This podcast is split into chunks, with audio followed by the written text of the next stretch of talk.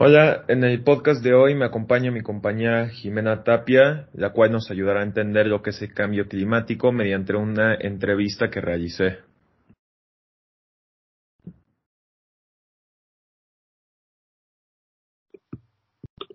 Muchas gracias por la invitación. Es un gusto estar aquí.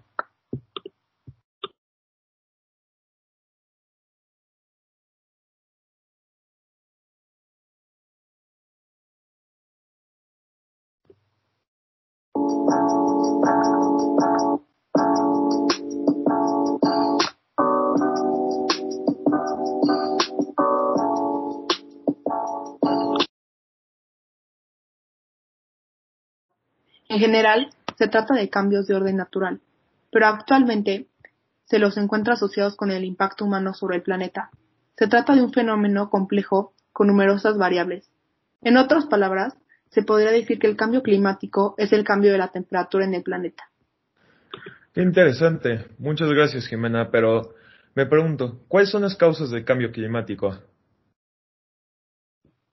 Pues verás, Patricio, el cambio climático se debe a muchas causas, pero las principales causas del cambio climático se dividen en causas naturales y causas humanas.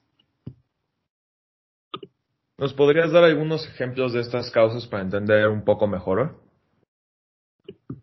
Claro que sí.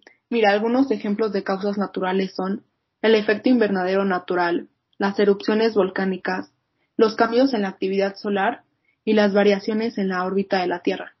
Y por el lado de las causas humanas, algunos ejemplos son los gases y compuestos del efecto invernadero, la deforestación, el desarrollo de la ganadería, los fertilizantes con nitrógeno, la generación excesiva de residuos y los gases fluorados. Es muy bueno saber esto para poder cambiar algunas de las acciones que contribuyen al cambio climático. Por cierto, ¿qué consecuencias trae el cambio climático? Algunas de las consecuencias más notorias son el deshielo y el aumento en el nivel del mar, las condiciones meteorológicas más frecuentes y extremas, y un dato muy interesante es que para el 2030 el cambio climático podría asumir a una pobreza alrededor de 100 millones de personas.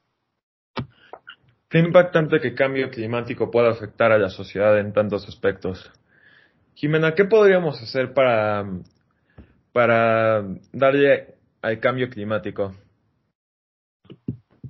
Yo creo que para hacer un cambio significativo todos deberíamos de cambiar nuestras acciones cotidianas y hacernos responsables.